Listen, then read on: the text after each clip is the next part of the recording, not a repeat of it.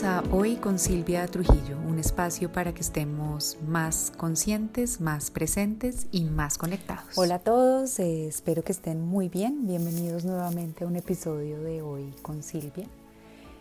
Hoy titulé el episodio El amor se quiere y es un episodio que resulta de una reflexión que vengo haciendo ya hace un par de años acerca de lo que realmente es el amor, porque he visto eh, en otros, en muchos de los procesos que acompaño y he evidenciado en mí misma que todas las interpretaciones erróneas que hay acerca del amor terminan es por causarnos más sufrimiento, cuando precisamente lo que buscamos con el amor es una sensación de plenitud y de, y de bienestar. Entonces voy a compartir con ustedes hoy algunas, algunas reflexiones y aprendizajes eh, acerca de este tema porque lo que, lo, que, lo que he visto es que nos estamos forzando al amor. Y cuando en realidad el amor se debe querer, el amor no es algo que toque ni, ni debe resultar de, de, una obligación, ¿no? Y no es, no es una tarea eh, que se debe imponer, sino, sino todo lo contrario, que el amor es algo que debemos querer. Y, quiero que reflexionemos en este espacio si estamos queriendo de verdad, verdad, o si más bien estamos es buscando cumplir con lo que creemos que tenemos que hacer, o, estamos tratando de suplir y de llenar vacíos internos que hay eh, con la erradísima creencia de que algo o alguien más nos va a completar. Así que hoy voy muy en contra de Jerry Maguire y la frase, una de las frases que saltó esta película a la fama, aunque la película está bien y está buena, que es decir, el, el, el, tú me completas. Nada, primera premisa de este capítulo es nadie los va a completar si ustedes no se completan solitos, ¿vale? O si no nos completamos solitos. Entonces, hoy vamos a compartir algunas reflexiones y aprendizajes de por qué llego a decir y, les quiero compartir y espero que interioricen que el amor se debe querer y que el amor no toca. Eh, uno piensa acerca del amor casi que desde que tiene conciencia, ¿no? Porque el, amor viene, viene relacionado con todo en nuestra vida y hay múltiples mensajes en torno al amor que lo han hecho más confuso, eh, más evasivo y con ello menos real y por eso hemos terminado con tanto sufrimiento en torno al tema, al tema del amor. Eh, hay muchas relaciones en las que se da por hecho el amor y, y, se llena como de una carga de obligatoriedad en la cual se termina dando por sentado.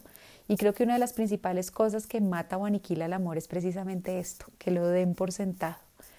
Cuando uno cree que una relación per se implica amor, eh, ya está matando de a poquito al amor en esa relación, ¿no? Y hablo principalmente de creer que uno tiene que querer a sus hermanos, a sus papás, a sus abuelos, a sus tíos, a sus primos, a su esposo, eh, a sus cuñados, a quien sea.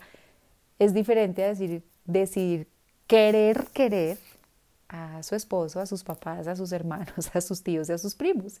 Y ahí uno va a encontrar que hay algunos a los que sí quiere querer y hay otros a los que no. Y eso no está mal.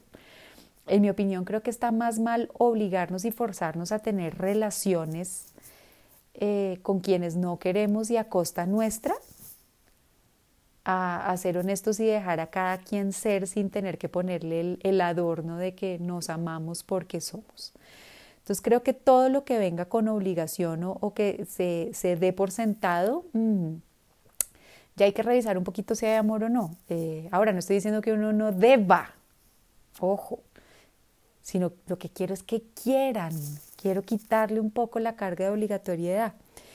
Em, esta, esta, reflexión sin duda viene, como, como muchas cosas en mi vida, eh, en primer lugar, pues de haber sufrido dolores por, por el amor de pareja, pongámoslo, ¿no? Porque uno a veces miren que uno mismo insiste en relaciones que son muy nocivas para uno. Entonces ahí es donde uno empieza a cuestionarse y dice, pero yo, ¿por qué me sigo forzando a esta relación si sé que no me hace bien? Ahora, tampoco es el caso contrario de pasar a no me está haciendo bien, lo voto, ¿no? Eh, hay que encontrar un punto de discernimiento y ahí aquí arranca el primer mensaje de la charla del amor y es que el punto de partida para cualquier relación con amor en nuestra vida es el amor hacia nosotros mismos. Y el amor hacia nosotros mismos no viene del ego, ni de creernos, ni de adornarnos, y, no viene de esa creencia que tenemos como tan interiorizada todos de que estamos incompletos de alguna manera. Eh, es una creencia que viene, y lo digo con todo el respeto por la religión, respeto todas las creencias de todo el mundo, tengo las mías propias, eso sí, pero esa creencia de que venimos ya incompletos o con un pecado original, por ejemplo, creo que nos hace mucho daño, porque sentirse uno imperfecto de nacimiento, pues se, la pone un poco más difícil de quererse por completo. Ahora el otro extremo de tú eres divino, perfecto y todo lo que haces es maravilloso, eh, que, que inculcamos también muchas veces a los niños, tampoco está bien no es ese amor, es, es, es querernos con, con, ese amor de verdad, verdad, y ese lo defino como ese amor que sabe que no importa de dónde venimos o, qué hemos hecho ni cómo hemos llegado, sino que lo que importa es este momento presente y lo que estamos decidiendo hacer de nosotros en este momento y cómo estamos decidiendo vivir nuestra vida hoy. Es ese amor que da no, no, no ni sin, esperar recibir ni por esperar recibir, sino es ese amor que da con la confianza de saber que va a recibir. Miren la, la diferencia. Eh, es ese amor que reconoce los errores y los dolores con humildad, no, no ni con látigo, ni con no importa, sino se sienta, los mira y los reconoce, ese amor que que habla con honestidad de las dificultades, de, de las grietas que hay adentro, de, de, esas partes nuestras que no son tan chéveres, que todas las tenemos, las tengo yo, las tienen ustedes y las tiene Shakira. Eh, todos tenemos eh, sombritas por allá que no nos gustan, todos hemos tenido comportamientos, como hablábamos en el episodio pasado, que, que, nos, que nos dan un poco de pena y que no están chéveres. Pero, pero el amor no es, no es perfecto ni está libre de, grietas y de arrugas. El amor precisamente mira esas dificultades sin buscar evadirlas, sino buscando trascenderlas y aprender de ellas. Ese es el amor al que me refiero y, ese es el amor que debemos querer tenernos primero a nosotros mismos y para hacerlo tenemos primero que conocernos. Eh, por estos días, en medio de lo que está pasando a nivel global, hay una frase que está súper de moda y es el momento de reinventarte. No puedo estar más en desacuerdo, no, no es el momento de reinventarse, es el momento por lo menos de parar a conocerse, porque nos hemos dedicado tanto a salir a perseguir una cantidad de cosas buscando precisamente completarnos esos huecos y esas arrugas y esas grietas que tenemos en el alma y en el cuerpo físico, que no nos hemos ni sentado a conocernos ni a saber quiénes somos hoy. Entonces, por favor, no se reinventen, primero conózcanse. Ya una vez se conozcan, invéntese todo lo que quieran, pero primero conózcanse. Y conózcanse con esa, esa visión y esa actitud de quererse querer, ¿no? Arranquen la conversación diciendo, yo me quiero querer, yo me quiero caer bien, entonces venga, me siento y me miro qué hay y, saco las cosas maravillosas que todos tenemos y, los trofeos y de todo lo que me enorgullezco, tanto en el mundo material como, como por dentro con mis emociones, con mis sentimientos y con mi personalidad. Ojo, pero también saco la grieta, la arruga, el hueco, el quiebre, la equivocación y lo que no me parece tan chévere y lo miro con amor. Eh, no lo miro con juicio, ni lo miro con me vale huevo, lo miro con amor y con perspectiva de crecimiento. Porque lo que hemos hecho es tratar de o de evadir o de tapar esos huecos, esas grietas y esas arrugas, buscando que alguien más nos haga sentir importantes o especiales, que alguien más venga y nos complete o nos corrija o nos mejore y por eso es que terminamos en relaciones tan poco satisfactorias para nosotros, porque nadie allá afuera nos va a dar el, el sentido y la sensación de plenitud que solo nosotros nos podemos dar.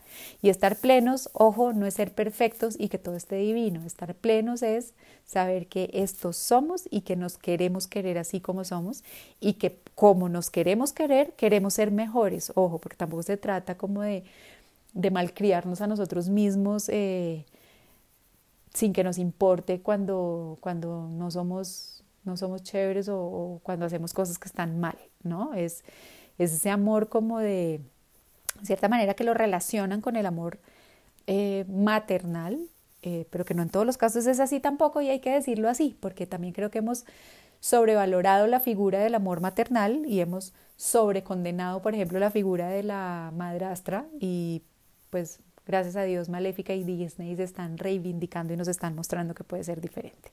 Pero en términos generales sobrevaloramos muchas figuras respecto al amor, que no son así en todos los casos, y por ese ideal, ese imaginario que creamos, terminamos es causándonos más daño. Pero me fui un ratico. Vuelvo a querer querernos primero a nosotros mismos.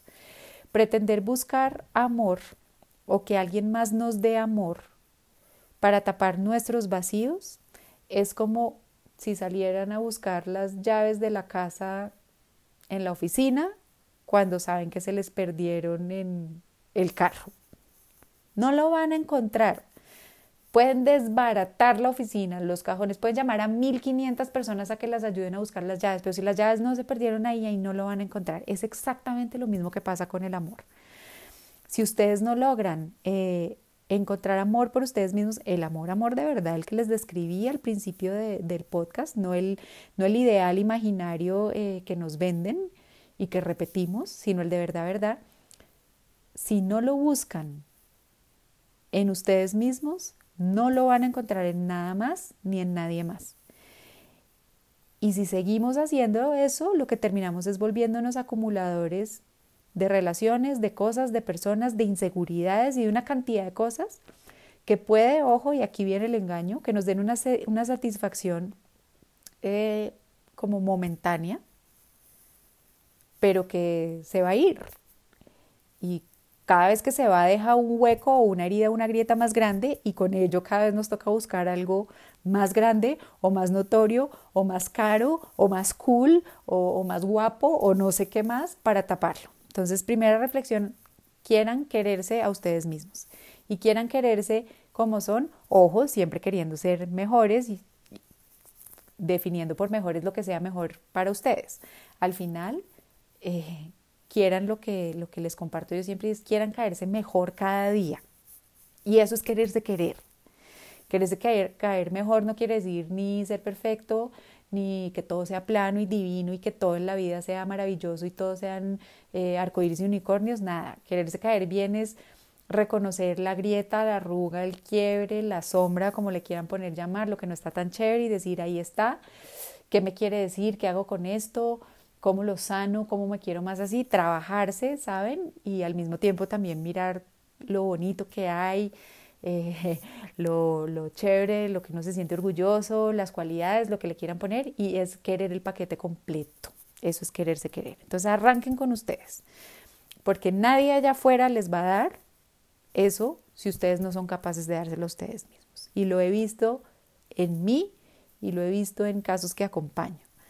Y lo digo con todo el cariño del mundo, pero es un poco de mente insistir en buscar el amor afuera cuando no estoy dispuesto a querérmelo dar a mí. Ojo, y en querer querer, miren que hay un acto de voluntad intrínseco.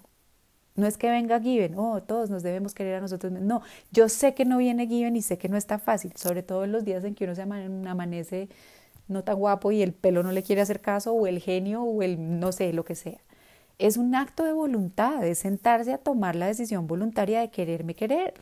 Y para quererme querer me quiero conocer y para quererme querer quiero crecer y quiero trascender, ¿vale?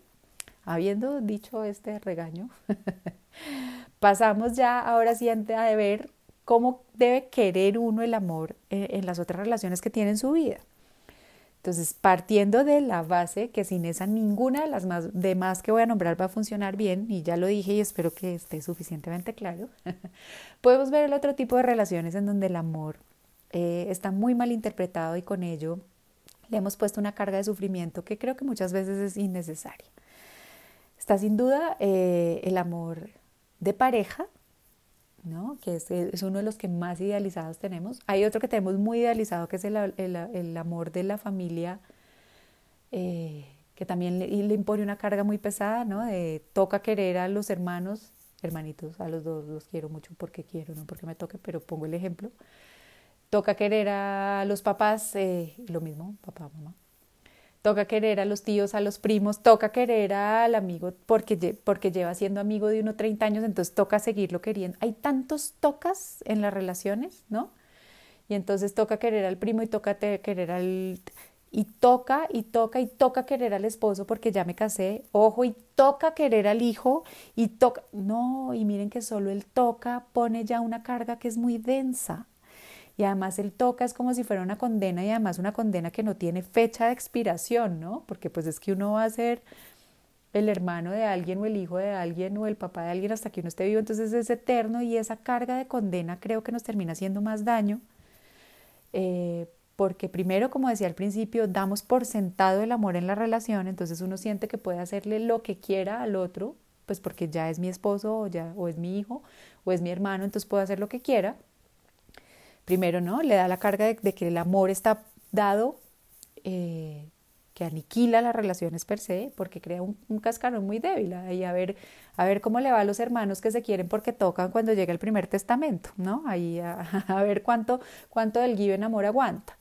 Eh, y lo segundo es porque el toca de, de, que es una imposición y no es un acto voluntario también le, le pone mucho peso eh, que no va a ser fructífero. Ahora, no me malinterpreten, tampoco estoy diciendo que es que hoy no quiero querer a mi marido, me separo, hoy no quiero querer a mi esposa, entonces me voy y me levanto otra. Nada que ver, o sea, discernamos, no es lo que estoy diciendo, es el acto de querer, querer, como les expliqué ahorita, aún a pesar de y aún cuando se ponga difícil, entendiendo que es que el que se ponga difícil va a pasar, así como la etapa de plenitud y enamoramiento y de nos llevamos súper bien, también pasa, porque al final somos seres humanos y somos seres cambiantes y cambiamos nosotros y cambian las circunstancias y cambia el otro y todos tenemos formas de responder y reaccionar diferentes ante lo que pasa. Si no miremos lo que ha pasado en el mundo recientemente y toda la cantidad de respuestas posibles que hay ante un acontecimiento. Entonces lo mismo pasa con nuestras relaciones. Entonces, no, se, no den por sentado el amor en sus relaciones o porque es mi hijo, o porque es mi papá, o porque es mi tía, o porque es mi hermana, ojo. Y tampoco se obliguen a quererse porque son tíos o primos o hermanos o padrinos o lo que sea. Más bien quieran quererse. Entonces, miren, si yo digo hoy en día, yo quiero querer a mi papá y a mi mamá, no porque me la pongan muy difícil, eso pasó en la adolescencia y ya todos superamos esa etapa. Ahora eso me está pasando es con mi hija, la adolescente, pero igual con todo y eso la quiero querer. Si yo digo quiero querer a mi papá y a mi mamá por, por lo que me enseñan, por quienes son, eh, por lo que he aprendido con ellos y de ellos, eh, porque disfruto el espacio de compartir con ellos hoy en día, porque me encanta tener conversaciones con ellos y verlos, si enfoco mi relación de querer a mis papás ahí, y papás, se me infló el corazón y los quiero mucho, aprovecho y les digo, es diferente a, ¿tú por qué quieres a tu mamá? Ah, porque es mi mamá. Miren lo, lo plano, lo vacío y lo inocuo de ese amor. ¿Cuál amor prefieren? Yo sin duda prefiero el primero. Eh, quiero querer a mis hermanos así. Quiero querer a mi pareja así. Yo honestamente les digo, yo no quiero una pareja que me quiera porque así hace X tiempo dijo frente a un notario o un arzobispo o, un rabino o un chamán que me iba a querer el resto de mi vida. Esa no es la razón por la que yo quiero que alguien me ame. Yo quiero que alguien me ame porque quiere amarme hoy y porque quiere ser mejor persona conmigo y porque quiere crecer conmigo. Ah, obvio que si además le gusta está fantástico. ¿no? Pero yo quiero que a mí me quieran querer, yo no quiero que a, nadie le toque quererme a mí, y así como no quiero que a nadie le toque quererme a mí, pues tampoco quiero que me toque querer a, a alguien porque dije hace tanto tiempo que lo iba a querer siempre, o porque me toca, porque ya dije y porque ya me metí en esto, o porque tengo un vínculo sanguíneo, ¿saben? Y se siente tan distinto querer porque uno quiere a querer porque toca y libera tanto y ahí sí lleva tanta plenitud. Entonces hagan el ejercicio ustedes mismos, revisen sus relaciones y revisen en dónde hay amor porque toca o en dónde hay amor porque hoy quieren que haya amor.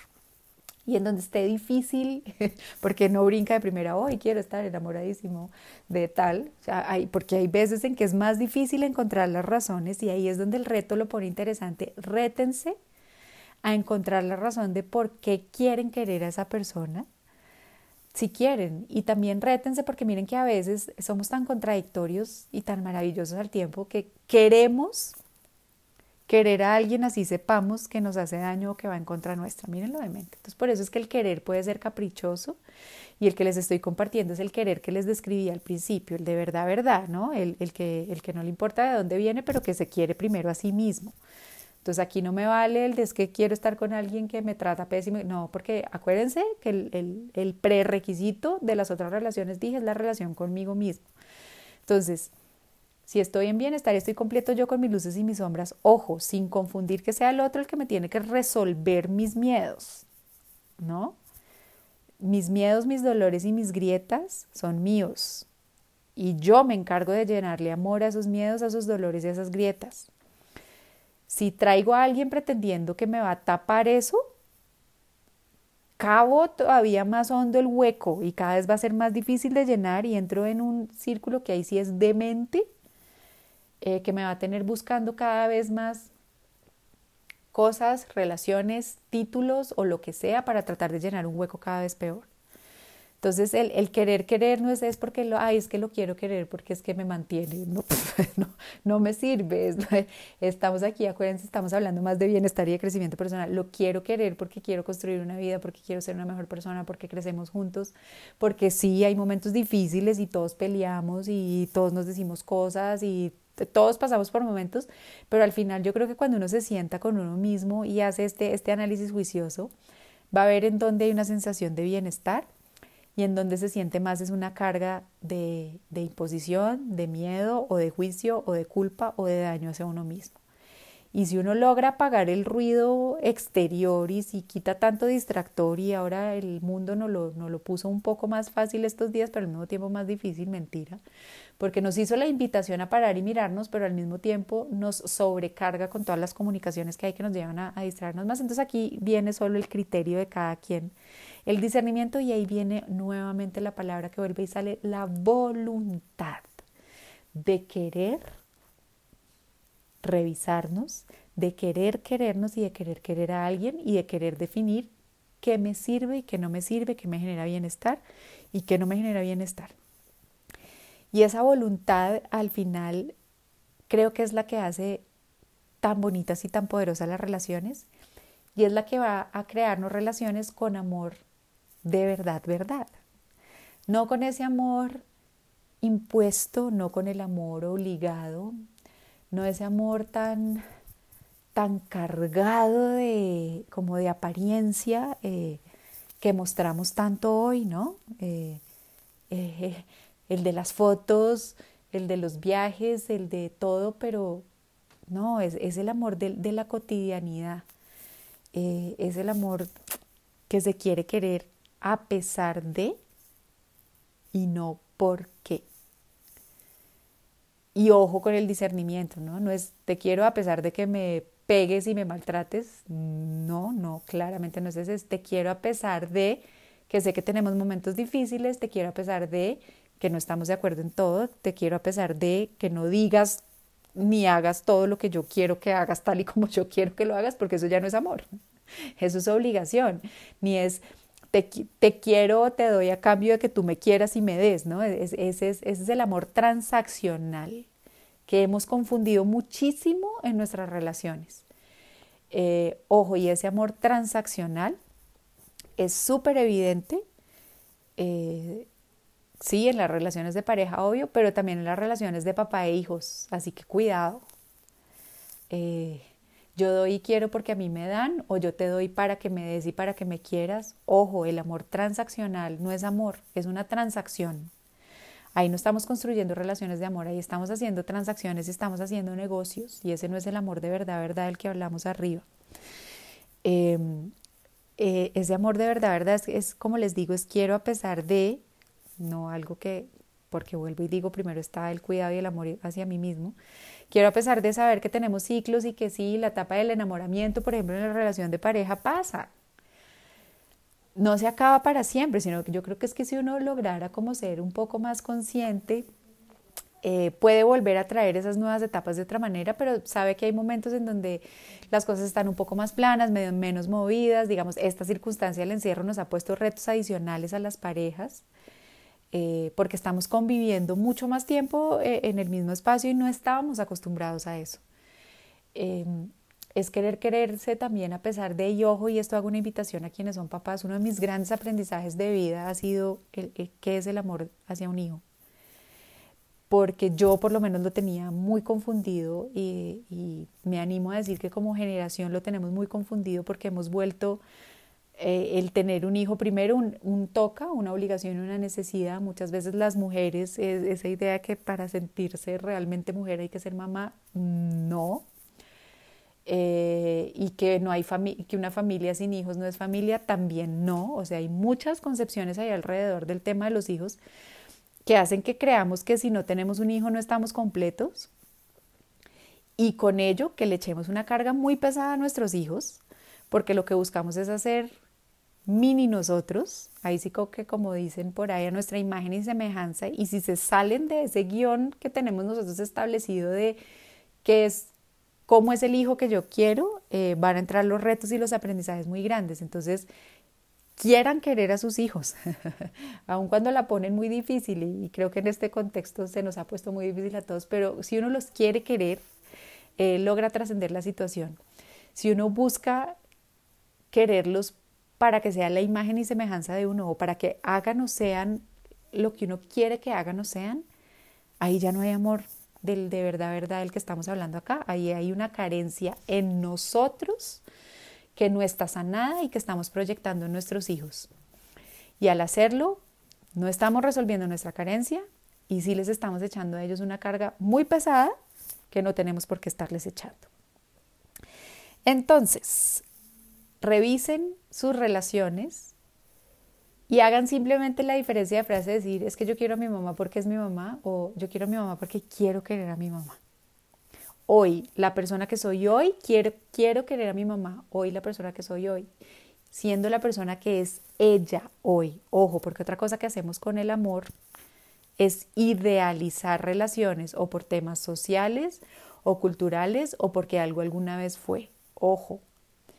Y eso nos pasa mucho también porque uno idealiza eh, el momento determinado de una relación. Uno idealiza el día del matrimonio y los tres primeros meses en los que mucha gente, porque lamentablemente para que sepan, no todo el mundo es feliz los tres primeros meses casados, pero uno idealiza eso con, con es que es que era, es que cuando, es que hace 10 años cuando era queridísima conmigo, no, ¿quién eres tú hoy y quién es el otro hoy? Y nos queremos querer hoy, vuelvo y digo, no para volvernos eh, usar las relaciones de manera desechable, sino desde la carga de la voluntariedad consciente de quiero querer.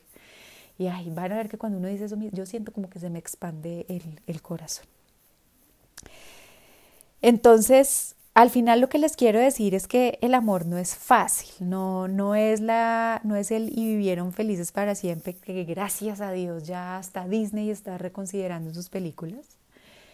Eh, que no es unicornios arcoíris, que no es vida perfecta, casa perfecta, fotos perfectas, cumpleaños perfectos, para que le mostremos a todo el mundo que nuestra vida es perfecta cuando nos estamos acostando a dormir y ni siquiera nos estamos dando un besito en buenas noches, por ejemplo, que no es plagar las redes de fotos de nuestros hijos pintando, comiendo, cocinando, corriendo, saltando, levantándose de la cama en pijama, en sudadera y en cosas así, no es estar ahí conectados con nuestros hijos independientemente de que sean o hagan lo que nosotros queremos que sean o hagan.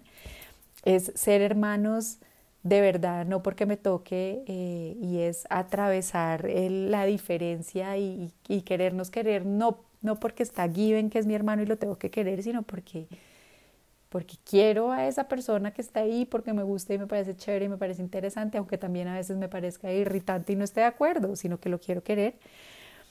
Eh, con nuestras parejas, con nuestros papás, ojo, pero primero que todo y antes que nada, con ustedes mismos. Y ese camino del amor es incierto y ese camino del amor eh, no es fácil y ese camino del amor va a dejar muchos aprendizajes. Y ese camino del amor invita a superar miedos y ese camino del amor invita a revisarnos las grietas y a mirárnoslas y a ser conscientes de las arrugas. Y, y ese, ese, ese amor tiene obstáculos y, ese amor eh, está lleno de incertidumbre. Pero ese amor no se logra a punta de un vínculo sanguíneo o no se logra a punta de lo que diga un papel o no se logra a punta de que se lo dije a un rabino o a un notario o al arzobispo o al papa. Ese amor se logra a punta de querernos querer a nosotros mismos primero y de querer querer al otro. Y ese aprendizaje ha sido maravilloso y me lo recuerdo cada día y, y lo estoy sintiendo muy bonito en este momento en el corazón mientras comparto estas palabras con ustedes. Y, lo cierro eh, agradeciendo eh, por todos los difíciles aprendizajes que me han llevado hasta a esta reflexión,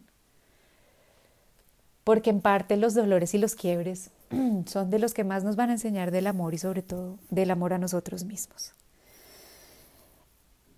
Cierro esta reflexión con otra de las grandes enseñanzas de Sara, mi hija, acerca del amor que creo que nos viene muy bien a todos y es eh, cuando estábamos esperando la llegada de María Paz, mi hija más chiquita, Sara, mi hija mayor, me confesó eh, que le preocupaba ponerse celosa. le dije que iba a ser normal, que eso pasara, que es normal que uno, que uno sienta celos cuando viene algo diferente y sobre todo pues en el caso de los niños un hermanito. Y al mes de, que ya había llegado María Paz y ya estaba con nosotros, volví le pregunté a Sara cómo estaba con el tema de los celos y me respondió así. Me dijo, Mamá, ¿sabes que muy bien? Muy bien porque me di cuenta que ella no me quita, que ella me da más.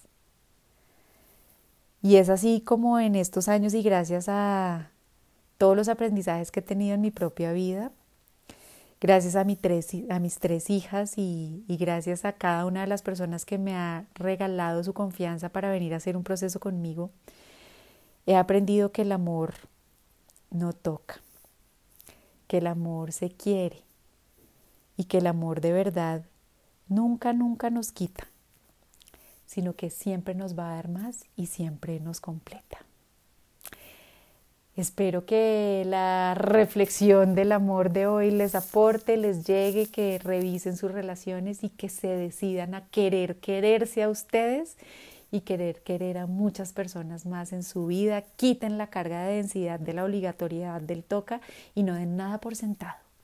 Quieran querer.